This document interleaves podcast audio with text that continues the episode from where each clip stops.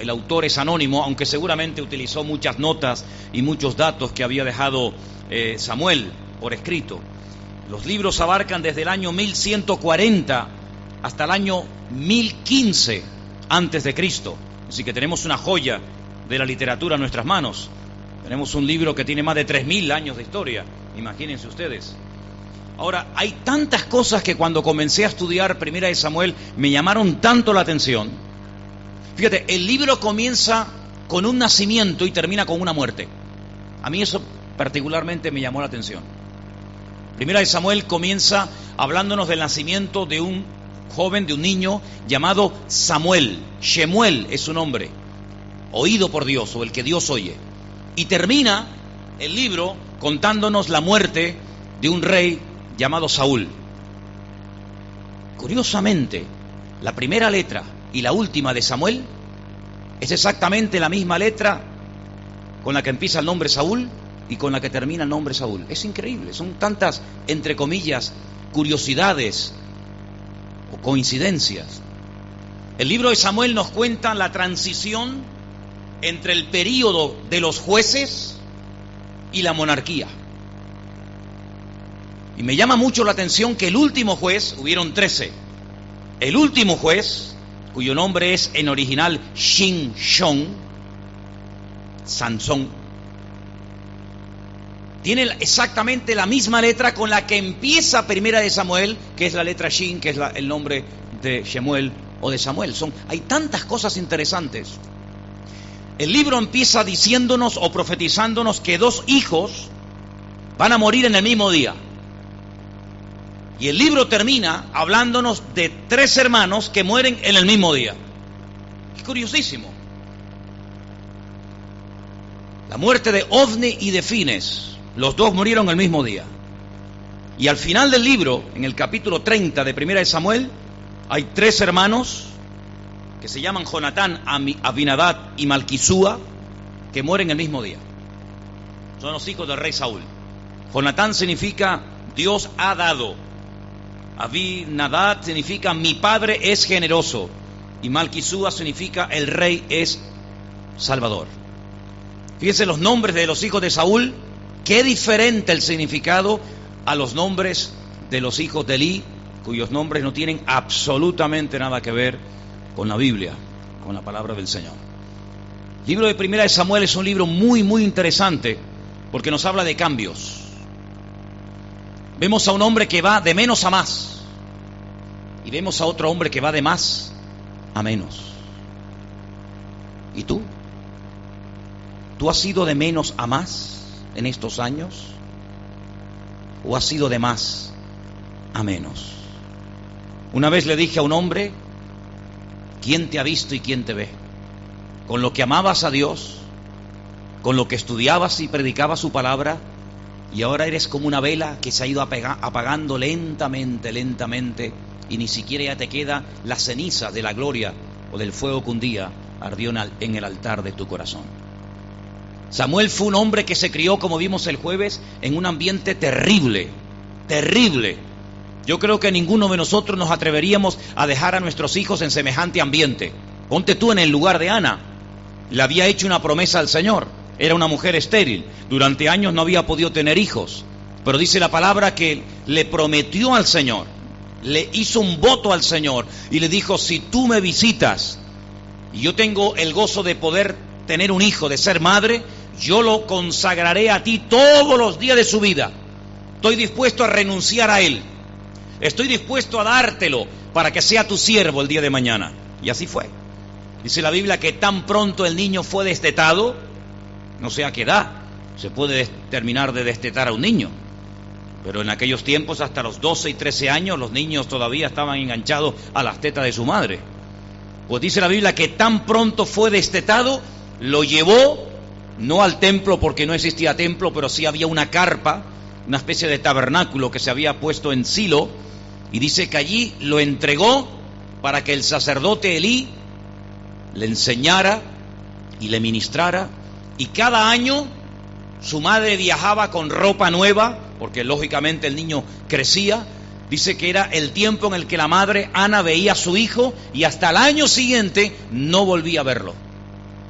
Y vemos que no lo dejó en un ambiente de espiritualidad, de amor a Dios, de oración. No, todo lo contrario. Los hijos del sacerdote Elí eran hombres perversos. Dice que llegaron a tener relaciones sexuales con mujeres dentro del mismo, del mismo lugar de culto, allí mismo, delante de todo el mundo. Dice, grande era el pecado de los hijos de Elí. Y allí se crió Samuel. Pero vimos la semana, esta semana, el día jueves, algo increíble. Como en un ambiente horrible, en un ambiente de inmoralidad sexual, en un ambiente de pecado, de desorden, de rebeldía, nace un, muchacho que marca una diferencia durante 40 años de la historia del pueblo de Israel. Y, curiosamente, vemos que de un ambiente malo sale una bendición de hombre como fue Samuel. Y luego vemos que en la vida de Samuel, en un hogar donde se oraba, donde la palabra de Dios era la base, donde era un hombre ejemplar, salen, salen hijos que son un auténtico desastre. Y uno se da cuenta de que sí, el ambiente pues ejerce una influencia tremenda en la vida de los hombres, pero en el fondo los hijos tarde o temprano, por muy malo que haya sido el ambiente en el que se hayan criado, o muy bueno y santo, tarde o temprano toman su camino y toman sus propias decisiones. Y eso lo, lo podemos ver clarísimamente en el libro de sobre todo de Primera de Samuel. Ya sé que hay un personaje que al fin y al cabo después es el que destaca y marca una diferencia, que es David, pero en esta tarde no quiero hablar de él. Pero fijaros qué interesante, hermanos. Estuve pensando, ¿qué diferencias hay entre Samuel y Saúl? Los dos estaban ungidos, uno para ser rey, otro para ser un sacerdote o un profeta y siervo de Dios. ¿Qué diferencias hay entre uno y otro? Hay muchísimas. Voy a compartir con ustedes algunas. Quiero llevarles, por ejemplo, a 1 Samuel capítulo 3, del 19 al 20. Presten atención. Primera de Samuel 3, del 19 al 20. Dice así la palabra. Samuel creció, el Señor estaba con él y no dejó caer a tierra ninguna de sus palabras. Evidentemente esto, esto, es una expresión, es un hebraísmo. La palabra de Dios no es que se caiga al suelo, es una forma de dar a entender el valor que él le daba a la palabra. Dice, todo Israel, desde Dan hasta Beersheba, desde el norte hasta el sur, conoció que Samuel era un fiel profeta del Señor. ¿Cuántos dicen amén? Así era este muchacho. Así era Samuel. Crecía, pero no solamente crecía por fuera. Ya vemos que su madre le llevaba una túnica cada año, pero también crecía internamente. Su relación con Dios, su espiritualidad. Crecía por fuera y crecía por dentro. Lo mismo cuenta los evangelios de Cristo también, ¿verdad? Fue una persona fiel que no dejaba caer a tierra ni una sola palabra del Señor. Así era él. Veamos cómo era Saúl. Vamos a Primera de Samuel, capítulo 15, versículos del 10 en adelante. Podríamos leer todo el capítulo, pero vamos a, a cortar un poco la lectura. Primera de Samuel, capítulo 15, 10 y 11. Vino palabra de Dios a Samuel diciendo, escucha esto, primera de Samuel 15, 11, me pesa, es Dios hablando, ¿eh? Me pesa haber puesto por rey a Saúl. Como diciendo, a mala hora lo puse. A mala hora puse yo a este hombre ahí porque se ha vuelto en pos de mí. Y Dios no está exagerando. Dios está diciendo exactamente cuál era el verdadero problema de este, de este personaje.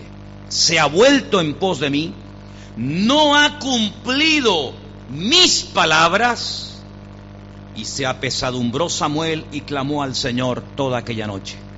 Pero este problema, esta actitud, no se solucionaba con oración. Algunos piensan que con oración se arregla todo. Y no es así, hermanos. Toda la noche estuvo orando Samuel por Saúl y al día siguiente Saúl estaba igual o peor. ¿Sabéis por qué? Porque cuando uno no quiere cambiar, ya puede venir San Pablo bendito en persona a predicar la palabra, ya puedes ver milagros, señales y prodigios, Ya puedes oír el Evangelio durante todos los días de tu vida, que si tú te has posicionado y no quieres cambiar, el Señor va a respetar, aunque estés equivocado, tu equivocada decisión. Fíjate la diferencia, Samuel no dejaba caer a tierra ni una sola palabra de Dios. Saúl dice que no valoraba, no estimaba la palabra del Señor. Y fíjate lo que dice en el versículo 22, seguimos en el 15, ¿eh? versículo 22. Samuel dijo, se complace el Señor tanto en holocaustos y en víctimas como en que se obedezca a las palabras de Dios. Algunos están dispuestos a hacer sacrificios. Y el Señor dice, ¿y yo cuándo te he pedido a ti sacrificios? ¿Qué es más importante, los sacrificios que podamos hacer para Dios o que verdaderamente se le obedezca? Pues aquí está diciendo el Señor que más importante que los sacrificios es que se obedezca su palabra. Dice, ciertamente el obedecer es mejor que los sacrificios. No es que los sacrificios sean malos, pero es que hay algo mejor que los sacrificios.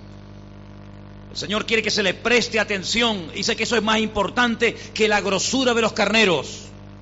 Y ahora viene algo tremendo, que dice, porque como pecado de adivinación es la rebelión. Como pecado de adivinación. Como entrar en contacto con los espíritus malignos intentando adivinar o pronosticar más bien el futuro. Así es la rebelión, porque la rebelión es manipulación, es querer manipular las cosas, es tergiversar las cosas. Siempre hay un culpable, tú nunca, tú no. Siempre es la mujer, o el marido, o el pastor, o el diablo, o Dios, o el gobierno, pero tú nunca. Por eso es comparada la rebelión con la adivinación, porque siempre estás buscando manipulación, ¿verdad? Tergiversar lo natural para justificar tu actitud. Dice, como ídolos e idolatría, la obstinación. Por cuanto tú desechaste la palabra de Dios, el Señor también ha desechado a ti para que no seas rey. Así que si buscas una explicación y te preguntas, bueno, ¿y por qué Dios me ha desechado? ¿Por qué no puedo seguir siendo rey? ¿Por qué mi hijo Jonatán no será el siguiente rey de Israel? Porque tú desechaste la palabra del Señor, por lo tanto el Señor a ti también te ha desechado. Ni más ni menos. Fíjense qué diferencia, ¿eh?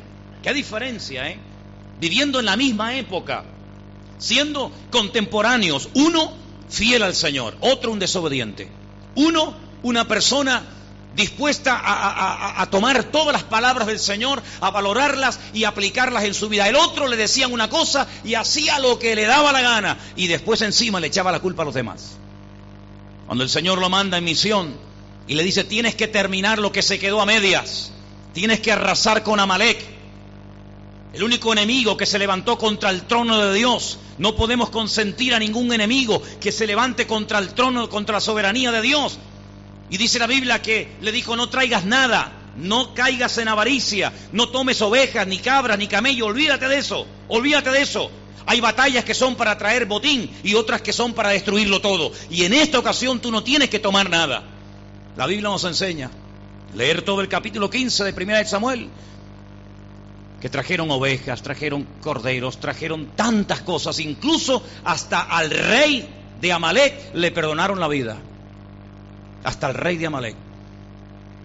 Y cuando Samuel lo confronta y le dice una pregunta, ¿tú no entendiste la orden? Porque fue bastante clara. El Señor te envía una misión. ¿Por qué has traído todos estos animales? Y dice, es para sacrificarlas al Señor. ¿Y por qué has perdonado al rey de Gat? Y dice, no, yo no, fue el pueblo. Entonces te das cuenta que, la actitud de Saúl era repetitiva. Uno puede cometer un error un día, por supuesto que sí. Todos somos seres humanos, ¿sí o no, hermano? Un día podemos ser rebeldes, claro. Un día podemos ser desobedientes, sí, por supuesto. Un día podemos enfadarnos, claro. Pero cuando se mantiene reiteradamente una actitud, esa persona o es un rebelde o no ha entendido el Evangelio y no es un convertido, aunque parezca, pero no lo es. Porque la Biblia dice que el que practica el pecado, no el que peca. ¿Quién no peca, hermanos? ¿Quién no peca de una u otra manera?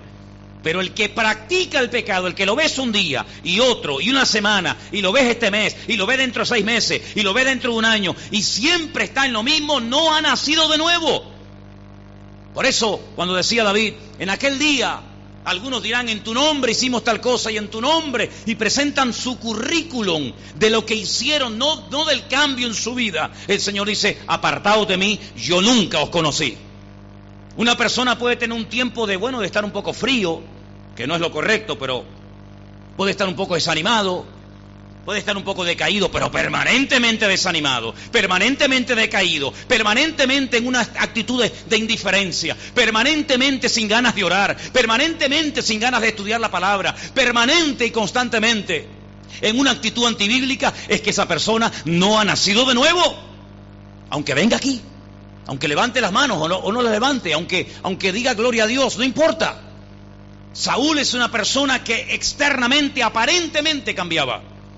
De hecho, vamos a ver algo muy interesante en esta tarde, que yo justamente lo leía en esta mañana, para que veáis cómo aparentemente parece que Saúl cambiaba, pero a la hora de la verdad, lo más mínimo. Pero antes de llegar a ese punto, mirar en Primera de Samuel 25.1.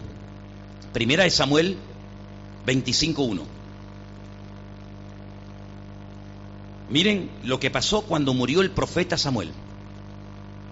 Murió Samuel y se juntó todo Israel y lo lloraron y lo sepultaron en su casa en Ramá. Y se levantó David y se fue al desierto de Parán. Sí, el día que murió Samuel fue una tragedia. La gente lo echó de menos.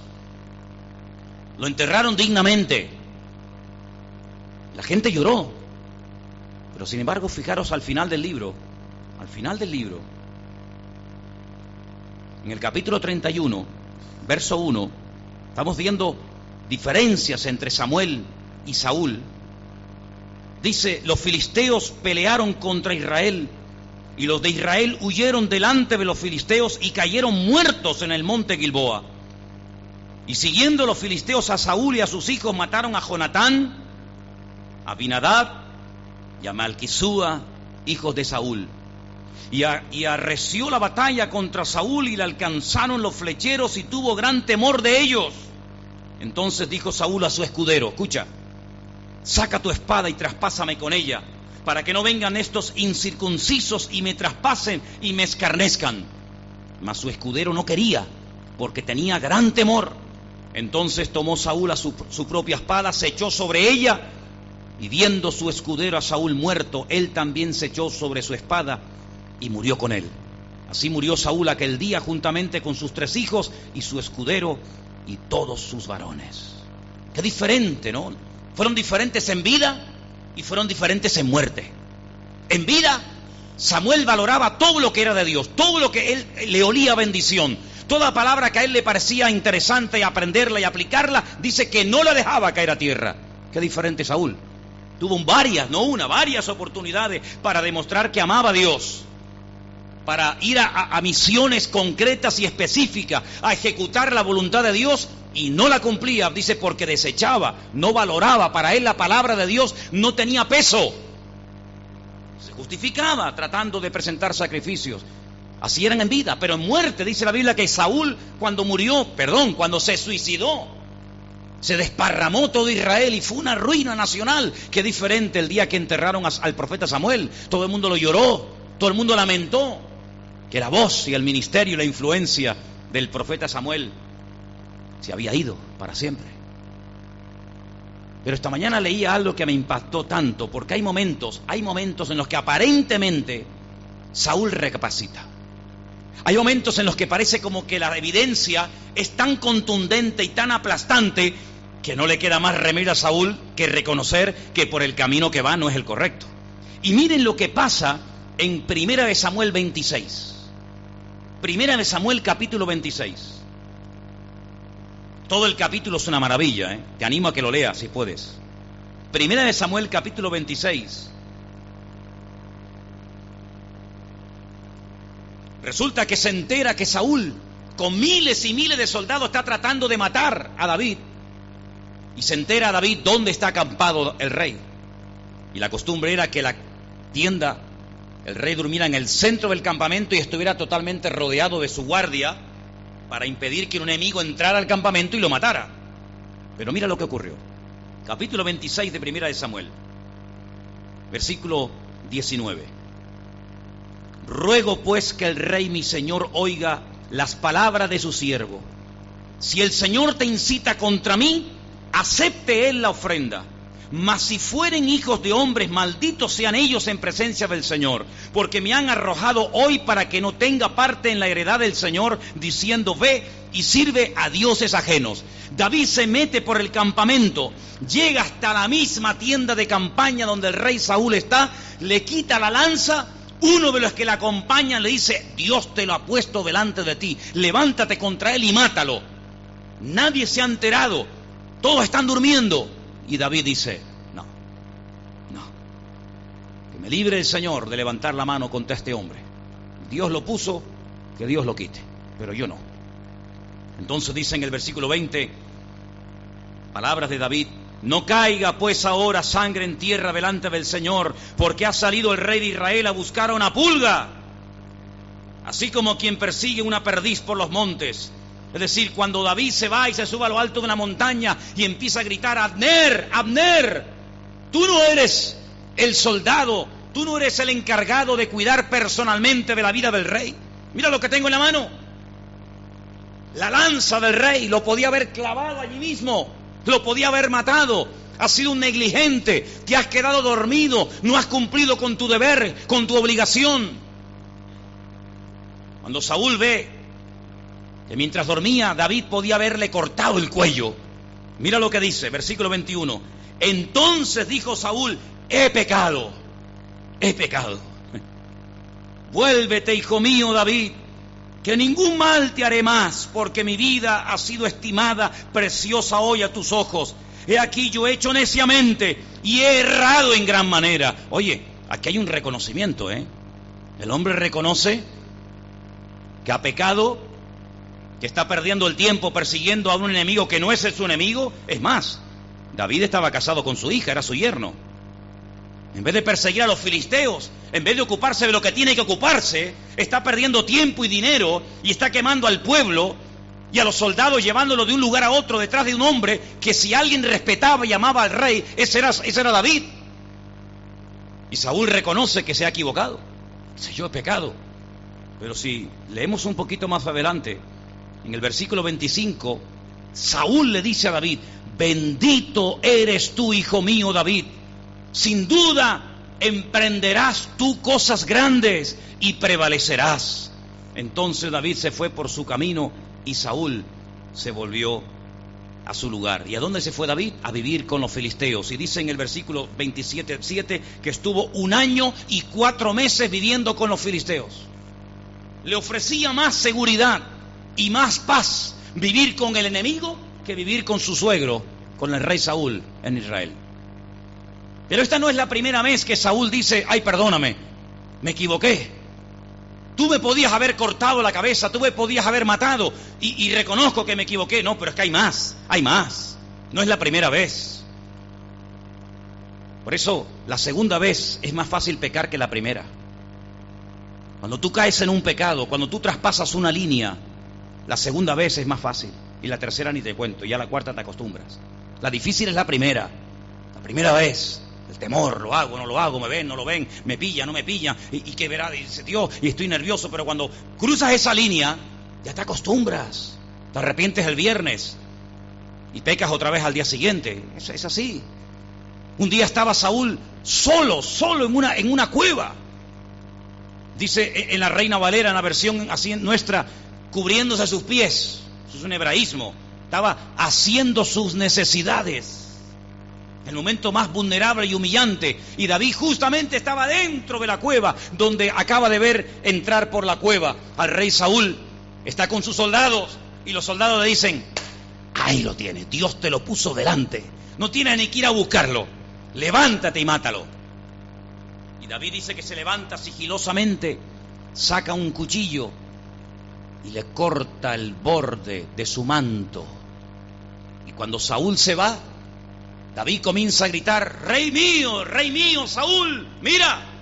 Y le enseña así un trozo de tela y le dice, ¿sabes lo que es esto? Mírate el manto, te lo he cortado. Así te podía haber rebanado el cuello. Pero te he vuelto a perdonar por segunda vez la vida, porque yo no tengo nada contra ti.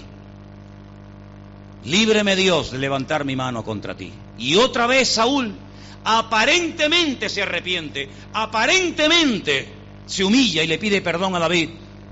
Pero una cosa es reconocer por fuera y hablar palabras bonitas y otra cosa verdaderamente es llevar ese arrepentimiento y ese reconocimiento a un cambio interior y a un cambio genuino de vida. ¿Cuántos dicen amén?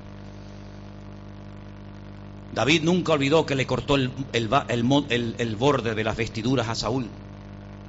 Probablemente por eso cuando era mayor le ponían muchas mantas y muchos mantos. Y dice que no entraba en calor, siempre tenía frío. Para que recordara que un día le cortó el manto al rey Saúl. Y eso le, dice que le trajo dolor y le trajo tristeza a David durante toda su vida, el haber hecho esa acción, ¿verdad? Israel tenía dos grandes enemigos en la época del rey Saúl, en la época de Samuel. Uno externo y uno interno. Y saben, hermano, lo que veo en el libro y observando la vida de la gente, que a veces es mucho más fácil enfrentarte con tus enemigos externos, con tus problemas externos, que con los verdaderos problemas que tú tienes. El enemigo externo en aquel tiempo se llamaba filisteos. Los filisteos eran terribles habían venido de una isla y se habían afincado en toda la costa mediterránea del país, dominaban toda la costa, todo el comercio que entraba y salía, ellos lo controlaban. Tenían desde la franja de Gaza, pasando por Askelón, Asdod, Ekron y Gat, tenían todas las cinco ciudades principales de la costa mediterránea y observaban los barcos que venían o, o el comercio que se iba. Es decir, tenían estrangulada la economía del país. Al enemigo le encanta estrangular la fuente de, riqueza y la fuente de prosperidad y de bendición del pueblo de Dios. Tenemos que ver en las páginas de la Biblia a qué se dedicaba cada enemigo. Unos se dedicaban a matar mujeres, otros se dedicaban a, frenar la economía del país, otros se dedicaban a la guerra en los montes, otros se dedicaban a, destruir a la juventud. Tenemos que ver con qué enemigo nos enfrentamos. Y los filisteos eran el enemigo típico el enemigo típico fanfarrón que hacía un mal uso de las riquezas y que tenía controlada la fuente de ingresos del país. Y por eso Israel estaba cada vez peor. Y el Señor les decía que tenían que ir a pelear contra ellos. Y de vez en cuando ganaban y de vez en cuando perdían.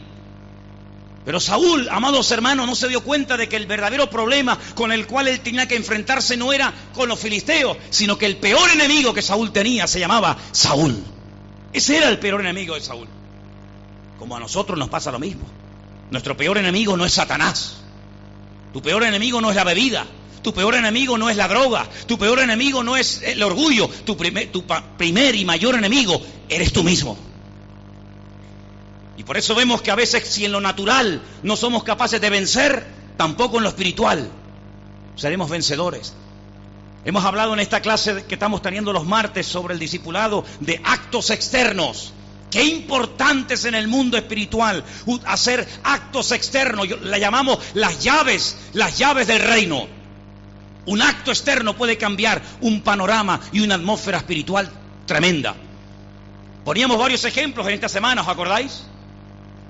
Poníamos el ejemplo de cuando Moisés una noche con sangre y un animal se pone a pintar las puertas y los postes y las paredes de su casa. Y tú dices, pero ¿esto qué es? Es que Dios no puede proteger la casa sin hacer esto. Hay gente que dice, bueno, yo no tengo que hacer nada. Sí, sí tienes que hacer. ¿Cómo que no? Claro que tienes que hacer cosas. Esa sangre en la puerta fue un acto de fe. esa sangre en las puertas en Egipto paró la mortandad en las casas. Fue un acto externo que cambió la, atmósfera espiritual y dice que no había muerte en esos lugares. Pero fíjate qué interesante cuando van a conquistar la ciudad de Jericó, dice que le dan a, a Raab la ramera un trozo de tela y le dice, tú átalo en la ventana.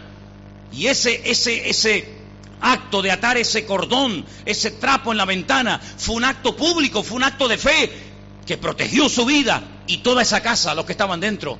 Porque dice que ella vivía entre muro y muro. Había un círculo concéntrico, un muro exterior y un muro interior. Y entre muro y muro, Raab vivía. Y dice que las murallas cayeron de arriba abajo, tanto la externa como la interna. Pero la casa de Raab permaneció. ¿Por qué? Porque desde el día que se jugó, desde el día que se hizo ese acto externo y puso ese trapo en la ventana, Dios protegió esa casa de una forma sobrenatural. ¿Cómo no va a ser importante que levante las manos en un culto, hombre? ¿Cómo no va a ser importante? Entonces, ¿por qué lo dice el Señor en la palabra? ¿Por qué dice el Señor, levantad mano santa sin ira y sin contienda? ¿Por qué no dice la Biblia? ¿Cómo no va a ser importante danzar en la casa de Dios? ¿Cómo no va a ser importante tocar las palmas? ¿Cómo no va a ser importante dar gloria a Dios en la iglesia? ¿Quién ha dicho que no es importante? En esta iglesia es muy importante expresar nuestra alabanza y nuestra devoción al Señor. Esto no es un cementerio. Esta es la casa del Dios vivo y aquí alabamos, danzamos, hablamos en lengua, aplaudimos, hacemos lo que haga falta. ¿Por qué? Porque para nosotros es un orgullo y un acto externo el poder alabar al Señor. Habéis oído hace poco, por eso cerraron la puerta de la iglesia. El gol, ¿se oyó el gol, sí o no? No estamos allí, estamos aquí en la iglesia, pero los de allí han hecho algo externo que se ha notado en la iglesia. ¿Cuándo será el día? Cuando en el estadio Eliodoro Rodríguez López diga la gente, pero ¿de dónde viene ese ruido? ¿De dónde viene ese fervor? Viene de la iglesia de Garcilaso de la Vega, número 13, donde adoramos al Rey de Reyes y Señor de los Señores. Y ellos tendrán que decir, ¿qué está pasando en ese lugar? Bendito sea Dios. Bendito sea Dios. ¿Cuántos dicen amén? Ellos dicen gol, yo digo, gloria a Dios. Gloria a Dios. Gloria a Dios. Gloria a Dios. ¿Te da vergüenza? A mí ninguna. Le da vergüenza al señor de 80 años ir con su nieta a un estadio a decir gol. Ninguna. Le da vergüenza ir con una bufanda del Tenerife en, en el cuello. Le da vergüenza ser el, idiota, insultar a un árbitro. Ninguna. ¿Y por qué a ti te da tanta, hombre? ¿Cuándo llegará el día que nos demos cuenta, amados hermanos, que los actos externos cambian el mundo espiritual? Claro que lo cambian, ya lo creo. Quitad la piedra. Vosotros tenéis que quitar la piedra. Yo la podría quitar así, pero la vais a quitar vosotros.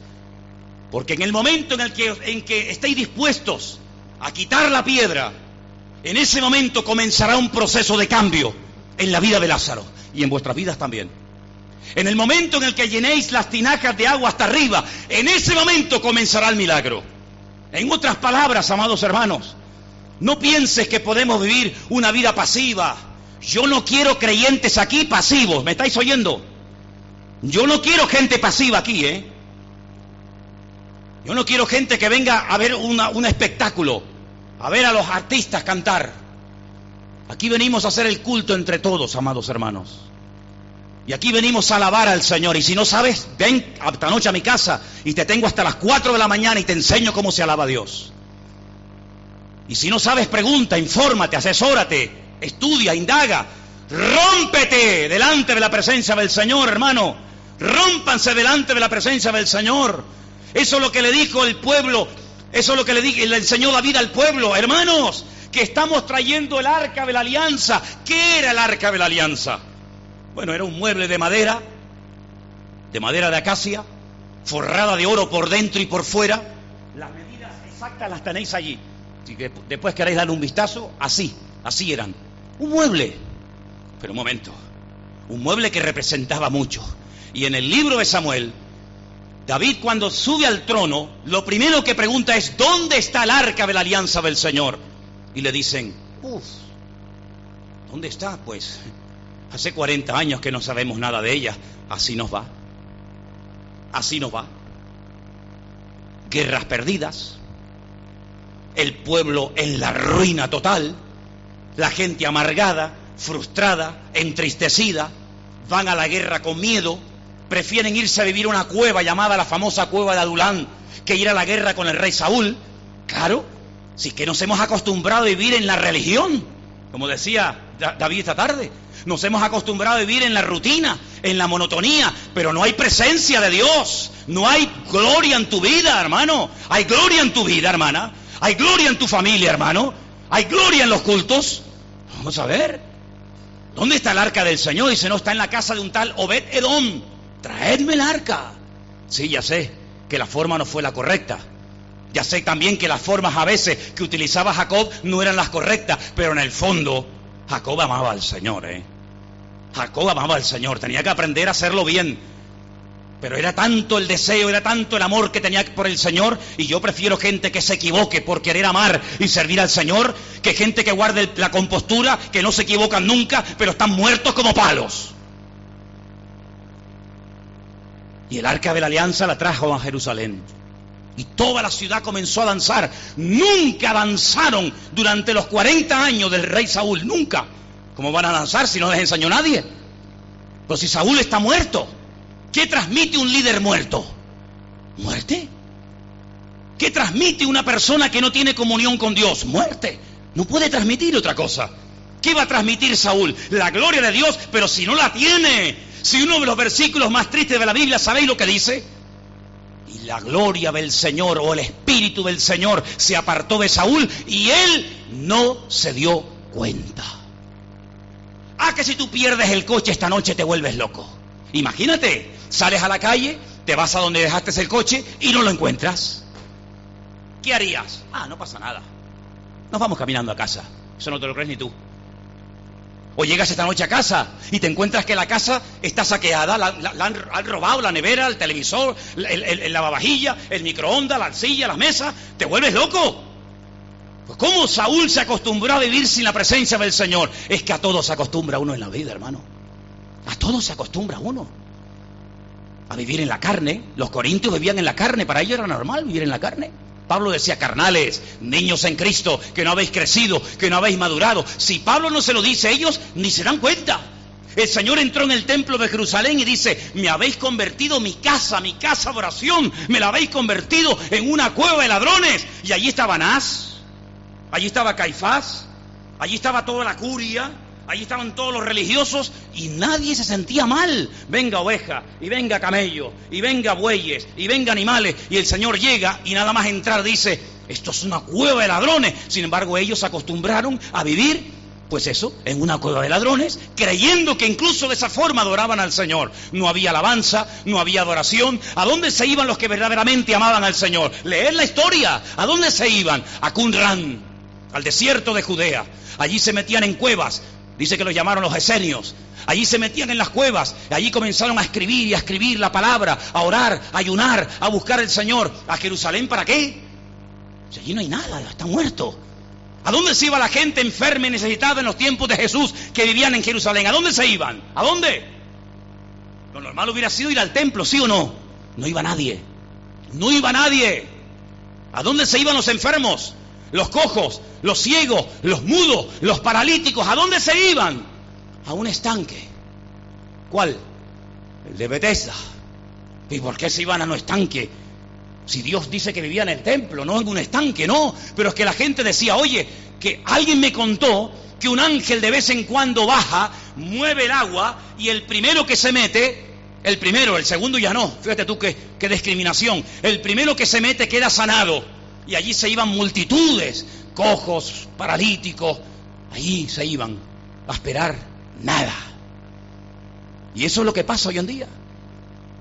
Cuando la iglesia verdadera, cuando los hijos de Dios no lo ofrecen, no le ofrecen al mundo un, Cristo vivo, glorioso, resucitado, ¿a dónde se va la gente? Al curandero, al mago, al astrólogo, al adivino, al parapsicólogo, al santero, al que le tira las, cartas, le lee las manos, al horóscopo. ¿Por qué? Porque el ser humano está buscando y donde, él cree que, que, puede encontrar solución a sus problemas, allí se va. Y por eso tuvo que ir Cristo al estanque de Bethesda. Pero mira qué curioso. Cuando llega al templo y lo limpia, ¿sí o no? ¿Os acordáis? Entró al templo de Dios, echó fuera a todos los golfos y sinvergüenzas que habían convertido la casa de Dios en un lugar de comercio Ay, si el Señor bajara otra vez y empezara a sacar de los templos y empezara a sacar de, de tantas actividades y cosas que se hacen supuestamente en su nombre. Y al último que alaban y adoran es al Señor. Primero se levantan ellos, después ellos y después también ellos. Cuando el Señor limpia el templo y saca toda esa basura afuera y vuelca las mesas y saca todo a la calle, Él dice, esta casa será llamada casa de oración para todas las naciones. ¿Qué pasó? ¿Todo sigue igual? No. Cuando una persona tiene un encuentro con Cristo no puede seguir igual, porque si sigue igual es que no ha tenido un encuentro con Cristo. Amén, hermanos. Si sigue igual es que no ha cambiado. Y si no ha cambiado es porque no se ha encontrado con el Señor. Ni más ni menos. Dice que empiezan a venir la juventud. Antes no iba nadie. Empiezan a ir los jóvenes y comienzan a decir, Osana, Baruch Haba Shena Donai, bendito el que viene en nombre del Señor. Y los religiosos que no soportan el ruido, que no soportan el perder la compostura, le decían, callado, callado, no diga eso. Jesús, reprende a tu discípulo. Y le dice, si estos se callan, las piedras me alabarían.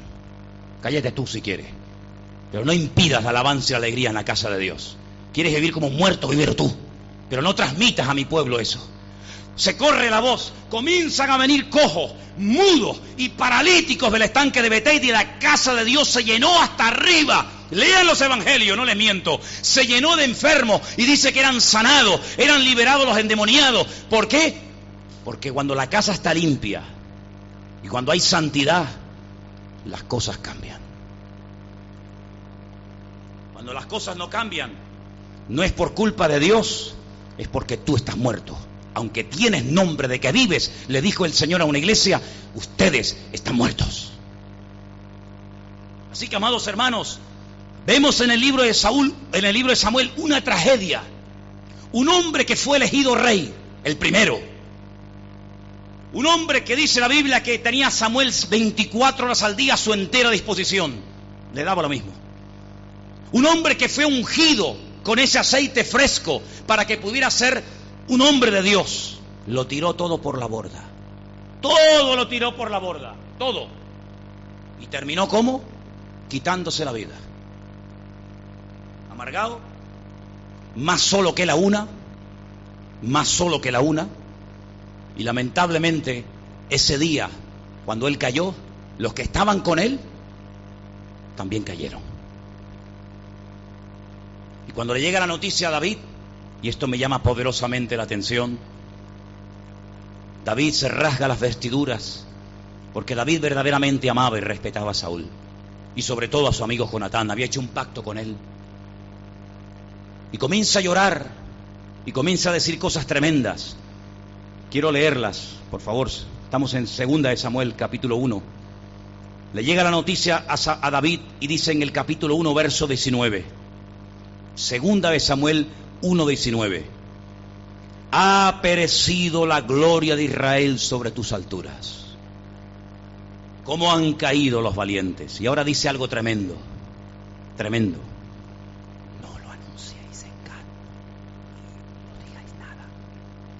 Gad, ¿qué es Gad? Donde viven los filisteos. ¿No te acuerdas de dónde era, de dónde era, de dónde era Goliat? ¿De dónde era? Era Gad, de, filisteo, de Gad. No lo digáis en Gad. No deis las nuevas en las plazas de Ascalón. ¿Qué es Ascalón? Otra ciudad filistea. No digáis nada.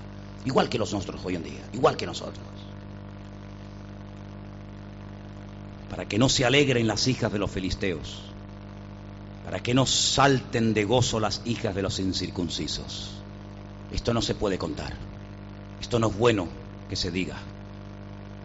Hoy es un día triste en nuestro pueblo, hoy es un día triste, han matado al rey a sus hijos. Si estas noticias llegan al campo del enemigo, imagínate, saltan, hacen una fiesta, una alegría, como cuando un palestino mata a tiros a puñaladas a un judío, pues a los niños le dan caramelos y saltan de alegría y hacen una fiesta por la calle, igual, exactamente igual montes de Gilboa, ni rocío ni lluvia caiga sobre vosotros, ni seáis tierra de ofrendas. Si queréis un día os lo enseño. Si queréis un día os lo muestro. Te llevo al monte Gilboa y vas a ver un monte precioso, pero hay un trozo del monte pelado, seco, como si le hubieran echado lejía, para que me entiendas. No crece la hierba, han plantado, pero no crece. Han plantado árboles, se secan y se mueren. Comenzaron a, estudiar y dijeron, ¿por qué en este trocito del monte Gilboa no crece ni la hierba? Porque allí fue donde cayó la sangre de Saúl y de sus tres hijos, Jonatán, Abinadad y Malquisúa. Y allí fue donde David dijo, ni el rocío ni la lluvia caiga sobre este monte. ¿Qué te parece? Le trajo una tristeza tan grande al corazón de David ver que el hombre que lo tuvo todo y lo perdió todo. Si alguien en esta vida podía haber llegado a ser un hombre influyente, importante, usado para la gloria de Dios, ese fue Saúl. Pero no quiso. Jugueteó con el pecado. Parece que se arrepentía, parece que cambiaba, pero en el fondo Saúl desde el primer día hasta el último fue un rebelde y fue un desobediente. Tuvo la oportunidad de cambiar, pero no quiso cambiar. Porque ¿sabes quién es la persona que no cambia? El que no quiere cambiar. Yo te pregunto a ti, ¿tú quieres cambiar? Te miro a la cara, ¿eh? Yo miro los ojos, ¿eh? A la gente yo siempre la miro a la cara. ¿Tú quieres cambiar? ¿Cambiar de qué? ¿Quieres cambiar? ¿Quieres ser un, cristiano espiritual sirviendo al Señor? Nada materialista, nada egoísta, nada celoso, nada orgulloso. ¿Quieres sí o no? Tú verás. Porque si no quieres aquí, no sé qué haces aquí. Aquí se viene a cambiar, amén hermanos. Aquí se viene a cambiar. Aquí entramos de una manera y queremos salir de otra. Aquí venimos a que Dios trabaje con nuestra vida, nos forme, nos forje, ya lo he dicho mil veces, en esta calle hay dos cosas muy importantes. Una guardería de niños en la esquina que se llama Heidi. Mira que le hago por publicidad a la, guardería esta, ¿eh? Y una iglesia aquí en el centro. Los niños allí a la esquina. Los que quieren cambiar aquí. Y los que quieren perder el tiempo aquí al lado al bar, a perder el tiempo. Tú decides dónde vas a, dónde vas a ir. Amados, Dios le dio al hombre un regalo precioso que se llama libre albedrío. Y con el libre albedrío decidimos qué tipo de vida vamos a vivir.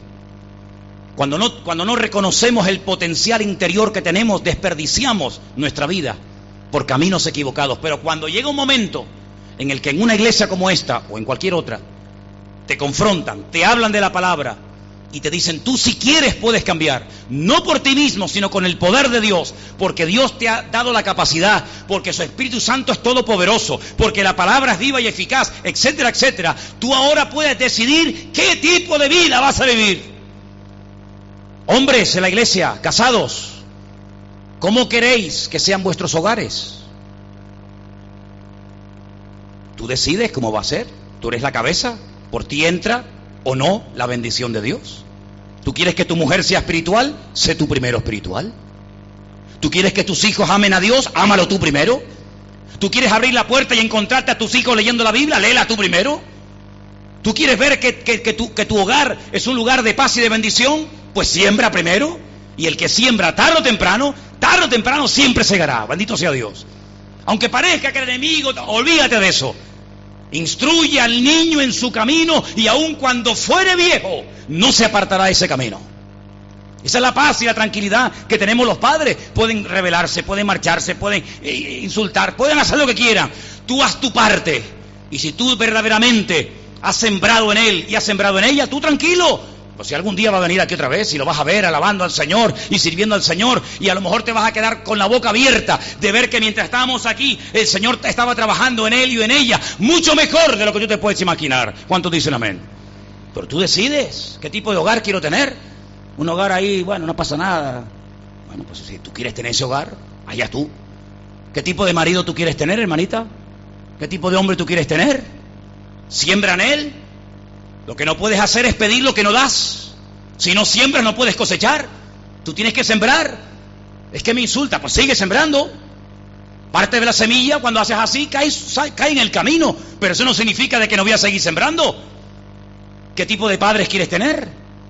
Padres, ¿qué tipo de hijos queremos tener? ¿Qué tipo de iglesia queremos tener? ¿Qué tipo de pastor queréis tener? Podemos elegir, Dios nos ha dado a nosotros ese poder y esa capacidad de poder escoger. ¿Quieres ser un ladrón? ¿Quieres ser un amargado? ¿Quieres ser un drogata? ¿Quieres ser un alcohólico? ¿Quieres ser un amargado? Tú lo eliges. Pero tú puedes escoger hoy. El Señor dice, hoy puedes escoger el camino de la vida o el camino de la muerte. Yo te doy esa capacidad.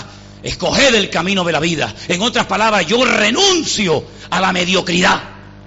Yo renuncio a, la indiferencia, yo renuncio a, la, poca eh, eh, gracia, al poco deseo de amar a Dios. Renunciemos a eso y comencemos a trabajar en una línea, decir, no, yo voy a levantar cabeza, yo me voy a casar y voy a tener una buena mujer y yo voy a tener un buen marido y yo voy a tener unos hijos que amen al Señor. Tú tienes que trabajar, porque no puedes estar ahí siempre en plan espectador, como si vinieras al cine. No, hijo, los que sembraron con lágrimas con regocijo segarán.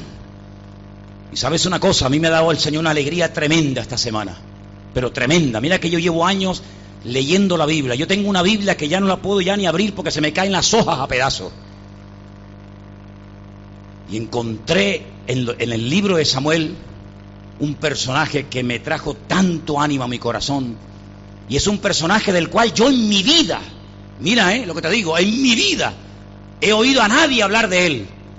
¿Quién no ha oído un mensaje sobre Abraham? Lot, Daniel, Moisés, David, Jeremías. Pero Emán, Emán, ¿sé quién es? Pues yo el jueves hablé de él. Llegó primeramente a ser uno de los cantores más importantes que tuvo David al lado de él. Después llegó a ser un hombre que tocaba instrumentos que creó David para alabar a Dios de una forma increíble. Y llegó a ser un profeta en el palacio. Y yo pregunto, ¿y quién era este man? Recordad, Samuel tuvo dos hijos, Joel y Abías. Emán era el nieto de Samuel, era el hijo de Joel. Joel, sí, no fue el hombre que Dios quería para su vida, pero ¿sabes qué? En la siguiente generación, lo que sembró con lágrimas y con sufrimiento y con dolor el profeta Samuel, lo comenzó a ver en, su nieto. Y su nieto llegó a ser una de las personas más importantes era el encargado de toda la alabanza, de toda la adoración. Y dice que después cuando Salomón construye el templo, le dice, tú, que eras fiel al Señor, alabándole con una, con una, arpa y, y, alabándole en una carpa ahí en el desierto, tú que has sido fiel en lo poco, yo te pondré sobre lo mucho. Dice que fue el encargado de la alabanza y de la adoración en el templo que Salomón construyó. ¿Qué te parece? Así que no estamos perdiendo el tiempo cuando ustedes oran, cuando ustedes eh, eh, leen la palabra, cuando ustedes se congregan, no estáis perdiendo el tiempo, estáis sembrando, estáis sembrando, ¿para qué? Para que podáis ver resultado en vuestra vida. Porque Dios quiere que vivamos en paz, en victoria, con gozo, con pasión por las almas perdidas, no muertos, sino vivos, pero no de nombre, sino de verdad. Pero todo eso lleva un tiempo. Pues la pregunta es, ¿estamos dispuestos? Estamos dispuestos como Samuel a decir, yo no voy a dejar perder ni una sola oportunidad. Mira, cuando Samuel era un niño, para que veáis, para que veáis, cuando Samuel era un niño, una noche oyó su nombre dos veces. Yo te animo a que tú vayas por toda la Biblia y encuentres los lugares donde Dios a una persona lo llamó dos veces por su propio nombre. viene a la cabeza alguno? Yo te los puedo decir todo, pero no te los voy a decir. Los vas a buscar tú esta semana. Samuel, Samuel. Samuel se despierta. Se va a la habitación del sacerdote Elí y le dice, dime Señor, ¿me has llamado? Y el sacerdote que lo había criado como un hijo le dice, no hijo, yo no te he llamado. Ve y acuéstate. El niño se acuesta vuelve a oír por segunda vez, dos veces su nombre, Samuel, Samuel. Y vuelve otra vez a la, pieza del sacerdote Elí. Me has llamado, dice, hijo, yo no te he llamado, relájate, tranquilo, yo no te he llamado. Dice, pero mira, la próxima vez, si oyes tu nombre, así como tú me estás diciendo que te están llamando, en vez de venir aquí, qué bonita lección, ¿eh? Dile al Señor, dime Señor, he aquí que tu siervo oye. Y ya verás cómo son las cosas diferentes. Qué bonito, ¿eh? Si recurriéramos más al Señor y menos a los hombres, cuántas sorpresas agradables nos podríamos llevar en la vida, ¿eh? La tercera vez, Samuel, Samuel. Y Samuel el pequeñito dijo, ven aquí, Señor, dime. Y le da una profecía, le da un mensaje profético impresionante para Elí y para sus hijos, que dice que al día siguiente no omitió ni una sola palabra del mensaje que había recibido de parte del Señor. ¿Qué aprendemos de esto? Dice la Biblia que en aquel tiempo escaseaba la palabra de Dios. En aquel tiempo había muchas cosas, pero no había mucho palabra de Dios. El sacerdote Elí nunca había oído la voz de su Dios.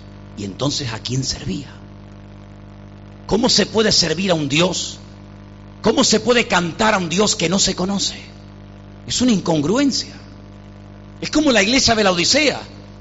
Cantaban, había comenzado el culto, pero el Señor no estaba en el culto. Dice, he aquí yo estoy a la puerta y llamo. Si alguno oye mi voz y abre la puerta, entraré a él y cenaré con él y él conmigo. Y entonces a quién le cantaban? ¿A quién le cantaban? Habían perdido la presencia del Señor y no se habían dado cuenta. Lo mismo, lo mismo que Saúl, que perdió la presencia del Señor y ni se dio cuenta. Pero es que también hay otro personaje que se llama Sansón, que dice que el Señor se apartó de él, el Espíritu del Señor se apartó de él y él no se dio cuenta.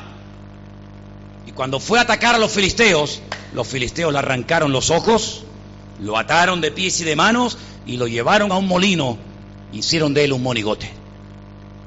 Es increíble. ¿Cómo se puede vivir sin esa presencia? Pues aunque te parezca mentira, hay así, ¿eh?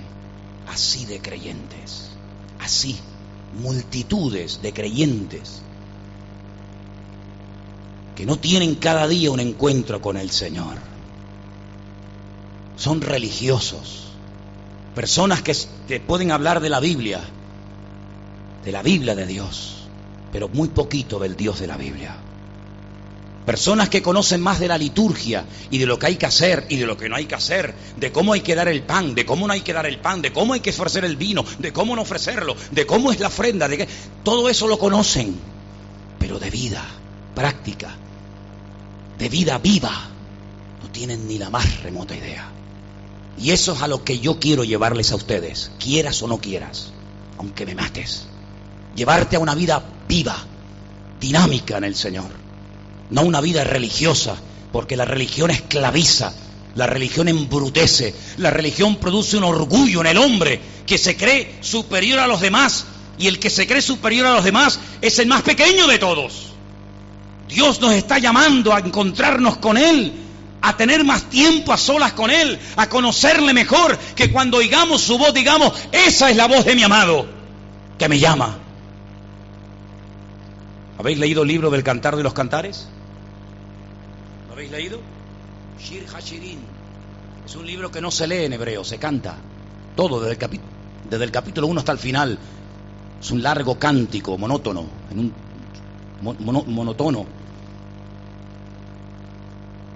Una noche viene el amado. ¿Quién es el amado? ¿Quién es el amado para ti? Ella estaba en la cama. Oye al amado golpeando a la puerta. Oh, amada mía, estoy aquí. Quiero tener comunión contigo. Vamos a estar juntos. Vamos a tener relación juntos.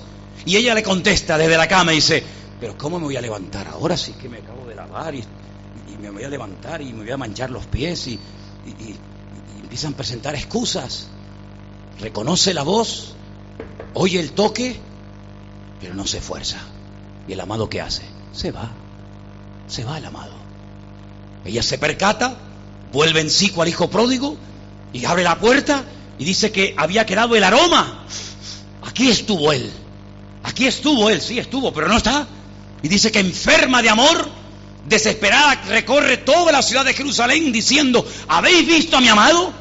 ¿Lo habéis visto? Y dice, ¿tu amado? ¿Y quién es tu amado? Mi amado, mi amado señalado entre diez mil. No hay otro como él. Y lo describe desde la coronilla hasta la planta de los pies y hasta que no lo encuentra, no para. Y eso es lo que tú tienes que hacer. Eso es lo que tenemos que hacer diariamente todos y cada uno de nosotros. Pelear, pero no las batallas en las que a veces te metes. La buena batalla. Meterte en oración con Dios. Y decirle, Señor, no tengo para dar. Si yo te dijera a ti, el jueves predicas tú, el, jueves, el domingo predicas tú, ¿tendrías algo para dar? ¿Tendrías algo para dar? Un hombre se tuvo que levantar de madrugada y tocar a la puerta del vecino y dice, préstame tres panes, déjame algo, déjame algo, porque me acaban de llegar visitas a casa y no tengo nada para ponerlo delante. Claro, ¿no te has preparado? Es como aquellas que se quedaron sin aceite y le dice, déjenos un poquito de aceite porque se nos ha acabado. Dice, si yo te dejo de lo mío, nos quedamos ustedes y nosotras, vete a comprar al que vende. Y hay gente que vive de la gloria de otro. Ora por mí, ora por mí, hermana, que mañana tengo un examen, ora por mí. Ay, ora por mi marido, eh, ora por mi niño, ora que me duele por aquí, ora que me duele por allá, ora por mí. ¿Cómo que? ¿Y tú cuando oras? Cuando buscas verdaderamente al Señor, temprano yo te buscaré, de madrugada yo me acercaré a ti. Mi alma tiene sed de Dios, del Dios vivo. ¿Cuándo vendré y me presentaré delante de Dios? Eso es lo que Dios quiere. Eso se llama cristianismo vivo y bíblico. Lo demás son pamplinas. Lo demás son pamplinas. Podemos cantar y hacer todo lo que quieras, pero el Señor lo que quiere enseñarnos, y yo lo estoy descubriendo en el libro de Samuel, yo lo que veo es que Dios nos quiere llevar una vida de locos por el Señor. Locos por el Señor. Cuando una persona está drogada, ¿tú lo notas? A lo mejor algunos no se dan cuenta, pero si yo, si yo le pido a alguno de los chicos, a Dino, a Juan Carlos, a algún chico del centro, digo, oye, ven para acá. ¿Este qué? Y me va a decir, Manolo, este. Este está puesto hasta las orejas. ¿Por qué lo saben? Amigo. Lo saben a la legua. Cuando una persona está borracha, ¿se nota sí o no? ¿Se nota? Es que te acercas un poco hace. Algunos cuando me ven a mí se echan un paquete de chicle a la boca. ¿Eh?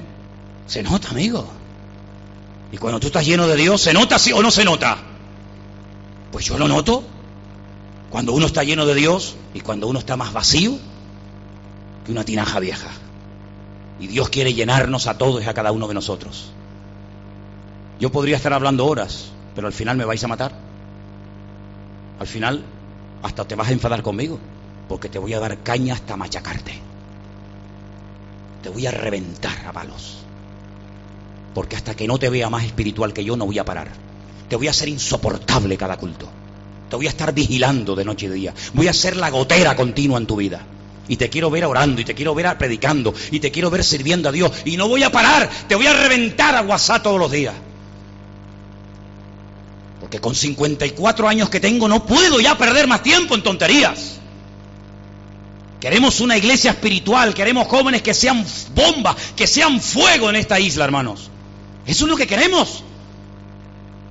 Salieron de Irak, llegaron a Siria, bajaron a Egipto, llegaron a Túnez, están a punto de entrar en Argelia, y de Argelia a Marruecos, y de Marruecos a España y se vuelve a repetir la historia que ya ocurrió.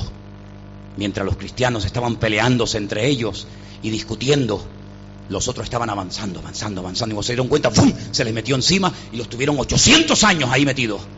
¿Qué te parece, amigo? Es tiempo de pelear la buena batalla, es tiempo de buscar a Dios. No hay tiempo que perder, hay que buscar de Dios. Mujer, dile, no te veo orar, no te veo orar nunca, ora. Es que déjame en paz, no te dejo en paz. Y si se enfada contigo por obligarle a orar, que se enfade. Que se enfade. Hija, tú estás leyendo la Biblia, papá, otra vez lo mismo. Sí, otra vez lo mismo. Tú estás leyendo la Biblia, tú estás orando. Dale la tabarra a tus hijos, dale la tabarra a tu mujer, dale la paliza a tu marido. ¿No dice que lo amas? Pues el que, el que amas te hará sufrir. ¿No dice la Biblia eso? Fieles son las heridas del que ama. Vigila de su vida. Ora por él, ora por ella. Hagan equipo, ciérrense ahí como una piña. Pero vamos a hacer de nuestras vidas vidas verdaderamente fructíferas para la gloria del Señor. ¿Cuántos dicen amén? Este no es un mensajito para que aplaudáis, ¿eh? A mí no me interesa si aplaudís o no aplaudís. Si os gusta o no os gusta, yo paso olímpicamente esas movidas. Hay predicadores que les gusta, que les aplauda. Y, ah, el reverendo, el avión, el helicóptero. A mí me importa un pepino toda esa vaina. A mí lo que me interesa es que tú llegues a un punto en el que digas, yo voy a por todas en el Señor. Que sales de aquí despotricando y hablando de mí, si ya estoy acostumbrado. Si ya estoy acostumbrado. No tengo ningún problema. Si yo preguntara, a ver, ¿quién no me ha criticado de aquí? Pocos, pocos podrían levantar la mano. No tengo problema en eso. Eso va en el paquete, va incluido. Pero yo estoy aquí para hacer de ti un hombre y una mujer de Dios. Y yo les pido también a vosotros, Marcos, Anderson, Elena, Armando, hermano, si me veis que aflojo, que ya no soy lo que era, que ya no ora. Decía, eh, Manolo, ¿qué pasa, Manolo? Tú que corrías la buena batalla, ahora te nos vas a quedar atrás. Darme caña, exigirme a mí también, hermanos.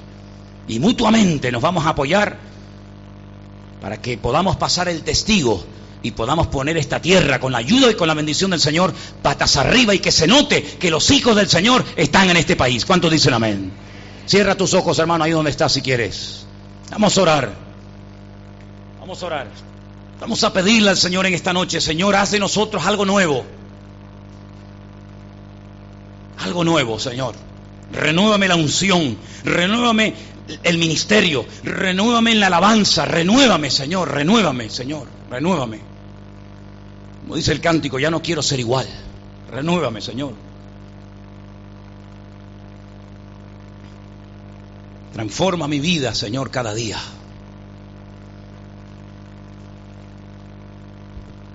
Domingo, cuando sea el domingo ese de resurrección, allí todos los cristianos en pie de guerra. hay que venir de Buena Vista, de Icó, de, de, la Punta Beteno, da igual, da igual. Él vino del cielo. Si Él vino del cielo dejando la gloria, ¿cómo no voy a hacer yo un esfuerzo por mi Señor? Faltaría más. Hasta ahí podríamos llegar, hombre. Hasta ahí podríamos llegar. Queremos en esta noche decirle al Señor que haga de nosotros gente viva, gente eficaz en el reino. Queremos en esta noche decirle al Señor, enciéndeme, enciéndeme con el fuego de tu altar. Solamente, escucha bien lo que te voy a decir, voy a ser muy claro para que no me malinterprete nadie. Solamente si vas en serio Solamente si te vas a esforzar y te vas a dejar de niñerías y te vas a dejar de mirar a derecha o a izquierda y te vas a dejar de, ser tú el centro de atención y solamente si vas en serio con el Señor y estás dispuesto a poner la mano en el arado y seguir adelante contra viento y marea, solamente si vas en serio con Dios, yo te voy a pedir que hagas un acto externo esta noche. Que pases aquí delante y juntos Oraremos al Señor para que Dios nos fortalezca en la batalla. Solamente si vas en serio con Dios. Los demás no me interesa. Solamente si vas en serio con Él. Santo eres tú, Señor. Santo eres tú,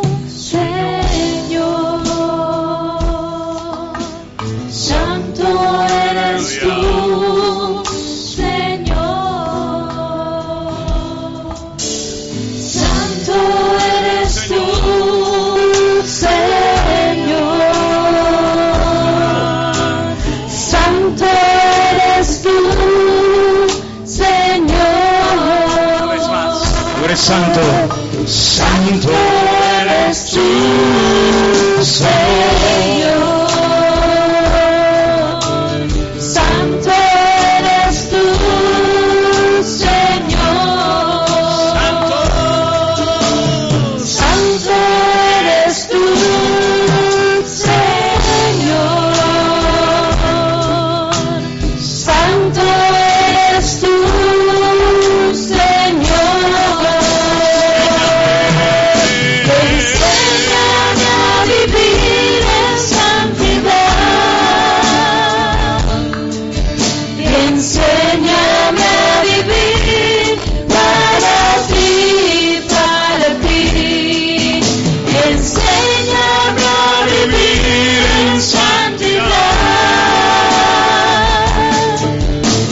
say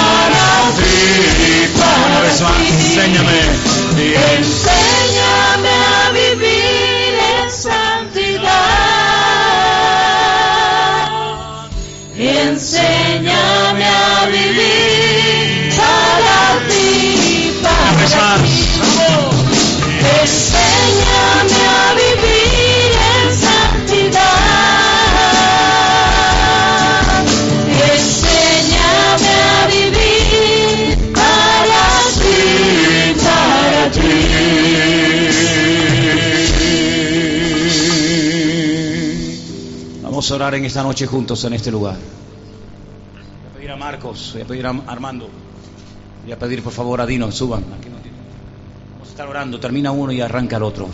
Vamos a estar orando por todos y ustedes desde aquí arriba, orando al Señor para que Dios nos ayude a todos como familia, como hermanos, como hijos de Dios, a servirle y honrarle. Suban aquí arriba, Marcos, Armando, Dino, por favor, un momentito. Déjenos pasar por ahí. Vamos a orar, cierra tus ojos, vamos a estar orando, que el Señor nos renueve, Señor nos levante, que el Señor nos unja, que el Señor cada día, aleluya, el Señor cada día nos use, cada día más. Amén. Sí, Señor, y queremos darte toda la gloria y toda la honra, Señor, porque solo tú la mereces, Dios mío. Te reconocemos como el Rey de Reyes, como el Señor de los Señores, Dios mío, como el autor y el consolador de la fe, Señor Dios. Queremos darte todas las gracias, Dios mío, por la vida que nos das, Dios mío. Gracias, Dios mío, por haber cambiado nuestro lamento en baile, Señor. Gracias por ser tan bueno con nosotros, Dios mío. Gracias porque mismo sin merecer podemos contar contigo en cada día, en cada momento, en cada situación, Señor. Gracias por darnos el privilegio de tener una iglesia con una doctrina sana, Señor, para que podamos alimentarnos cada vez que, que nos podamos congregar, Dios mío. Señor, gracias por la vida de todos los hermanos, de todas las hermanas que aquí están, Señor. Gracias por la vida del pastor, Señor. Te ruego que tú prosperes esta iglesia. En el nombre de Jesús lo pido, Señor. Prospera esta iglesia, Dios mío. Llena esta iglesia cada vez más de personas que quieran servirte, Señor. Pone en nuestros corazones el anhelo de, servir a los demás, Dios mío. Celos por las almas perdidas, Dios mío. Por favor, Señor, ayúdanos a, a servirte cada vez más, Dios mío. A seguir el ejemplo que tú nos has dejado, Señor. A servir a los demás. A amar a nuestro prójimo como a nosotros mismos, Dios mío. Perdónanos por nuestros pecados, Dios mío.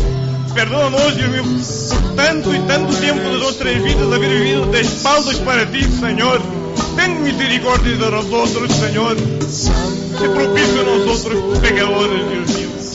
Señor, gracias por ser tan bueno. Gracias, gracias, gracias, gracias y gracias en el nombre de Jesús. Amén y amén.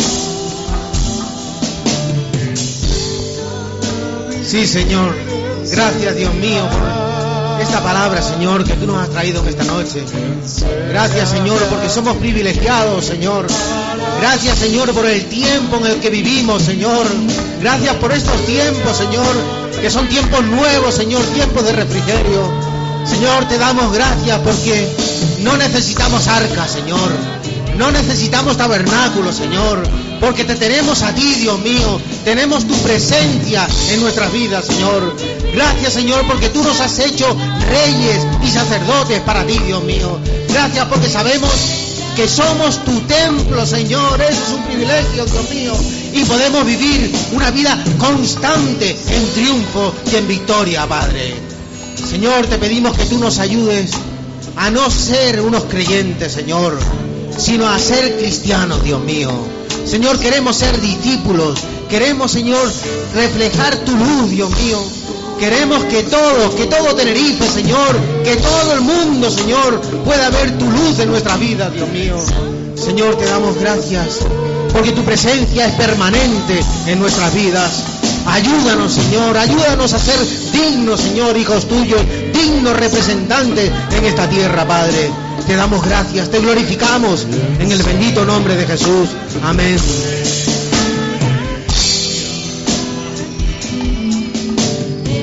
Dios y Padre Celestial, te damos muchas gracias, Señor, porque tú nos das esta oportunidad, Señor. Porque sabemos que tú estás aquí con nosotros, Padre Celestial, porque tú nos has prometido, que donde quiera que haya más de dos, Señor, hay...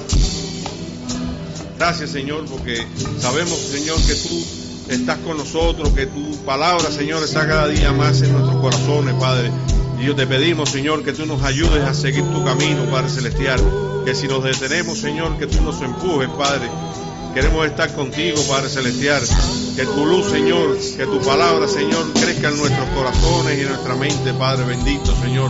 Gracias por esta iglesia, Señor, y ponemos en tus manos todos los cristianos de esta isla, Padre, para que tú nos ayudes a estar unidos, Señor, porque en la unión, Señor, está la fuerza, Padre Celestial. Te pedimos, Señor, que tú aumentes nuestra fe, Señor, nuestra fuerza física y nuestra fuerza espiritual, Señor, para seguir a tu lado, Padre. Queremos estar cerca de ti, de tu mente, de tu corazón, Padre. Ayúdanos, Señor, a no irnos de tu lado, Padre Celestial. Queremos estar junto a ti, Padre. Queremos seguirte siempre, Señor. No queremos apartarnos de ti ni un minuto, Padre Celestial. Bendice esta iglesia, Señor. Bendice a cada uno de los hermanos, Padre Celestial. Trae sanidad, Señor. Trae gloria, Señor, a esta iglesia, Padre Celestial. Y a todos los cristianos de, este- esta isla, Padre. Te pedimos, Dios, que tú seas, Señor, con nosotros, Señor, que nos ayude, Señor, a, a mantenernos firmes, Padre Celestial. Levántanos, Señor, y perdona nuestras debilidades y nuestros pecados, Padre Celestial. Ponemos todo esto en tus manos en el nombre de Jesús. Amén. Levanta conmigo tu mano al cielo en esta tarde, querido hermano, ahí donde estás. Queremos empezar esta semana con la bendición de Dios, hermanos. Queremos llevarnos la bendición de Dios a nuestros hogares, a nuestros trabajos. A donde quiera que vayamos, queremos ser un pueblo bendecido y usado por el Señor. El mundo sacará en esta semana, lo vais a ver en las próximas semanas, dioses de madera, de palo, de oro, de plata, que tienen bocas y no hablan, que tienen ojos y no ven, que tienen oídos y no oyen, que tienen pies y no caminan. Pero nosotros, hermanos, no, no- no rendimos nuestras vidas, no levantamos nuestras voces a esos dioses hechos por las manos del hombre.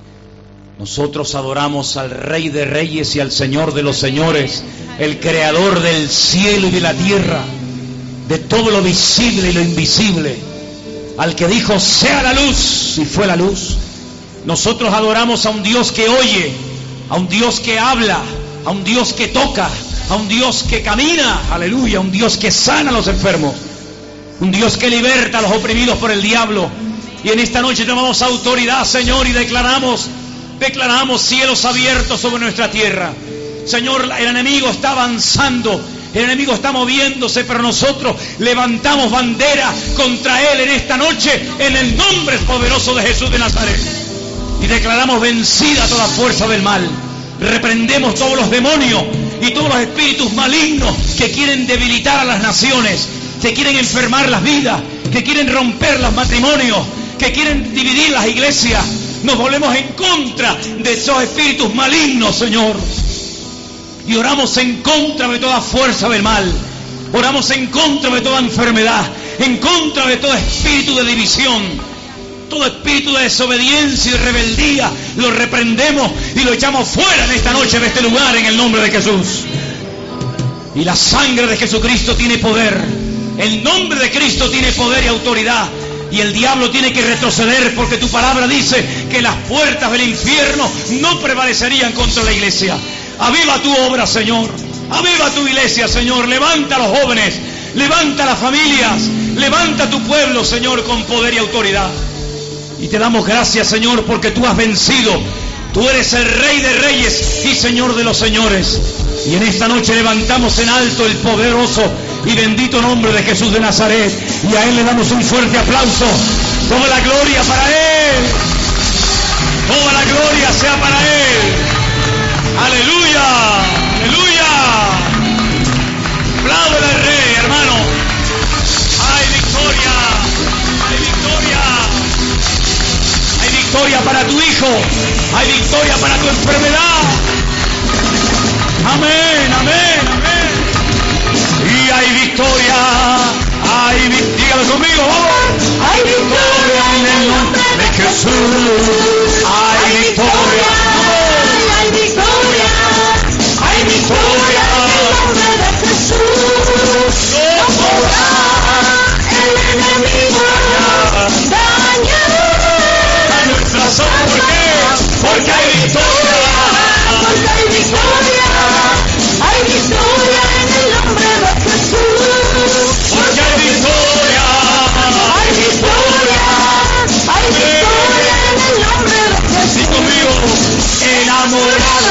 Jesús enamorado. Enamorado de Jesús. Enamorado de Jesús. Enamorado. Enamorado. Oiga todos. Enamorado de enamorado de, En mi corazón llevo es Jesucristo, Jesucristo.